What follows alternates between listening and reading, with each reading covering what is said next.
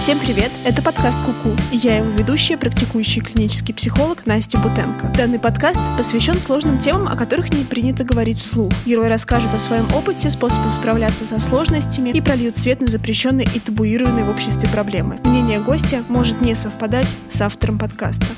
Всем привет! А, с вами специальный выпуск подкаста Куку, и я его ведущая, клинический психолог Настя Бутенко. Тема сегодняшнего подкаста — мать-нарцисс. И мне сразу важно сказать, что диагноз поставить может только психиатр. Мы с вами точно не ставим диагнозы в подкасте вашим родителям, и вам тоже не ставим. И вы, пожалуйста, не ставьте. Наша задача скорее просто рассказать о том, как бывает, и на что вы можете обращать внимание. Давайте сразу разделим. Вообще бывает нарциссическое расстройство личности, и это психиатрический диагноз. А еще бывают нарциссические черты личности, и это нормально, что они есть, потому что они есть у всех нас, как и многие другие черты личности. Они могут быть проявлены в большей или в меньшей степени, а речь в подкасте идет именно о психиатрическом диагнозе.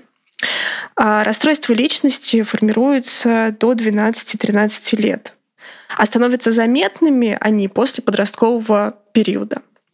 А вообще, что представляет из себя человек с нарциссическим расстройством личности? По сути, это человек, который выстраивает свою жизнь таким образом, а, чтобы получать восхищение и одобрение от других. То есть у этого человека есть очень большая потребность в этом восхищении и одобрении. Люди с таким расстройством испытывают сложности с тем, чтобы самостоятельно регулировать ощущение собственного достоинства. Поэтому они и ищут его в других людях. И их взаимодействие с другими направлено на то, чтобы чувствовать и превосходство над другими, и ощущать себя классными. Дело в том, что люди с нарциссическим расстройством личности действительно не могут сами почувствовать себя достаточно хорошими. И вот это вот ощущение достаточности, оно внутри как будто бы не имеет вот этого измерения, которое есть у других людей. Поэтому для того, чтобы вообще чувствовать себя живыми, а, они могут только ассоциировать себя с какой-то признанной другими классностью. Тут, как и со многими другими психиатрическими диагнозами, есть сложность в точном описании того, как это расстройство формируется. Но, что точно уже известно, значительную роль отводят среде воспитания ребенка. Это такая история, когда ребенок научается, благодаря взрослым, ассоциировать себя только со своими успехами и восхищением других. То есть, как я уже говорила выше, это действительно такая история, в которой вполне возможно среда воспитания ребенка строилась таким образом, что, например, его неуспехи а, игнорировались или его за это ругали, а то, где он был хорош, он получал какое-то внимание, в котором сильно нуждался, как, в общем-то, и все дети. Но чаще всего это тоже носит такой обесценивающий характер.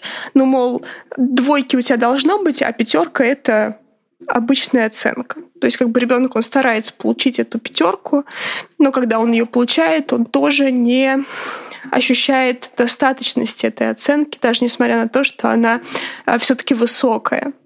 То есть у ребенка нет ощущения, что его значимые люди, родители, они принимают его, они рады ему, а, независимо от того, что этот ребенок делает. Поскольку люди с нарциссическим расстройством должны получать восхищение, их самооценка зависит только от положительного отношения других, и поэтому, как правило, она очень хрупкая, очень чувствительная.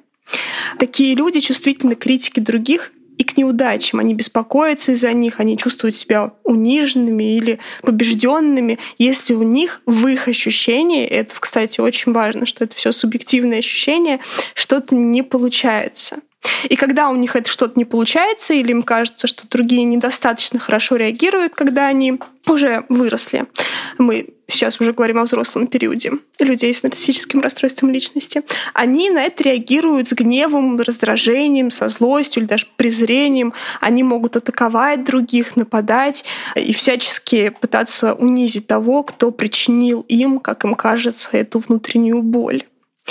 Другой вариант развития событий, они могут просто отрицать. Они могут как бы внешне спокойно принимать ситуацию, вот, как будто бы они так пытаются хорошо выйти из этой ситуации или так защищают э, ощущение собственной значимости. Но внутри переживать очень-очень большую боль или стыд, или раздражение и всячески нападать на другого хотя бы внутри себя. И еще один вариант. Эти люди могут просто избегать ситуаций, в которых они могут, ну, хотя бы абстрактно потерпеть эту неудачу, которая как им кажется, может там произойти, хотя для других людей какие-то вещи могут не ощущаться как неудачи, или они могут не думать о том, что это может выглядеть так. Теперь давайте перейдем к ребенку, который растет с родителем с нарциссическим расстройством. То есть, мне кажется, уже понятно по описанию, что ребенок такого родителя, он просто встраивается в эту структуру достижений. То есть ребенок, как может думать этот человек, это мой результат. Он должен соответствовать моим ожиданиям. Он не должен подводить меня, мне не должно быть стыдно за него. А если он этому не соответствует, этому ожиданию, то он меня подвел, он недостоин моей любви, я его не люблю. То есть это может выглядеть примерно так как бы ребенок это просто часть такого моего внутреннего мира, того, как я его себе придумываю. И на самом деле это очень непредсказуемая часть, ведь речь идет о ребенке. И понятно, что очень мало какой ребенок может соответствовать ожиданию человека с расстройством личности нарциссическим, в том числе и потому, что никто, кроме него самого, этим ожиданиям не соответствует. Шансы на успех здесь очень-очень невелики. А и впоследствии уже вырастая, такой ребенок может продолжать ориентироваться на других, по, по сути, если я получаю все время вот это послание от своего родителя, что я должна там быть правильной, я должна хорошо себя вести, а я должна быть отличницей, успешной, и только в этом случае там, мой родитель обращает на меня внимание, или я получаю какую-то реакцию на себя, которую считываю как любовь, то тогда я так ну, научаюсь только так воспринимать этот мир — и, соответственно, очень сложно не перенести эту модель на все другие отношения. То есть, еще раз, этот ребенок, он действительно начинает пытаться заслуживать одобрения от других так, как это было с родителем. Это может делать такого человека очень тревожным в отношениях с людьми.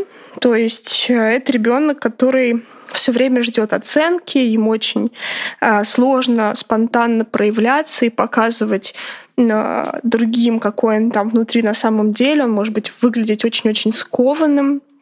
И ему очень сложно верить в искренность отношений, особенно когда они не направлены на успешность, так как это было с родителем. То есть это такая картинка, в которой вот когда меня похвалили за то, что я, ну не знаю, умная или красивая, а, я понимаю, я могу в это верить, но когда там мне просто говорят, что я там молодец, или спасибо, что ты есть, или как хорошо, что ты пришла, а у меня здесь появляется много напряжения, потому что я не очень могу это встроить в свою систему координат и понять, что это значит на самом деле. У меня из-за этого повышается и недоверие к другим, и непонимание себя, того, что со мной происходит.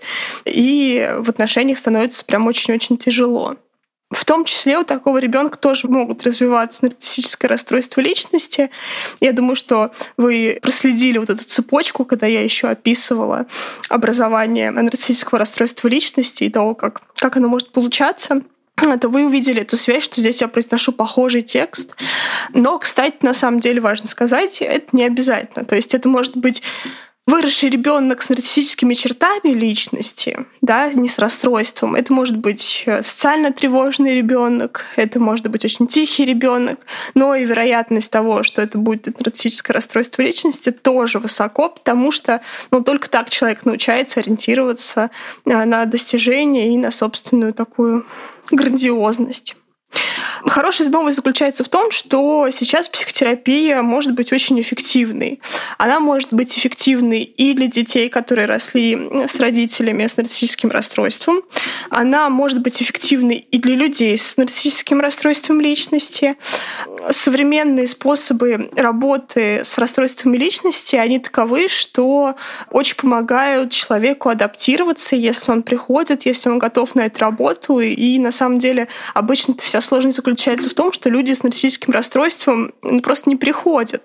Просто потому, что для того, чтобы пойти на терапию, нужно признать в себе вот эту уязвимую часть, какую-то внутреннюю боль, что что-то не получается, а это, как вы поняли, одна из основных сложностей для людей с расстройством личности нарциссическим.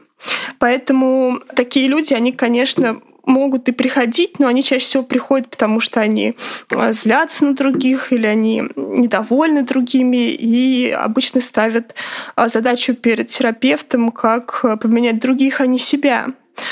Тем не менее, все-таки сейчас это не безнадежная история, и есть очень успешные кейсы. Поэтому, если вы понимаете, что вам здесь нужна помощь, не бойтесь за ней обращаться. Это вовсе не стыдно, это нормально.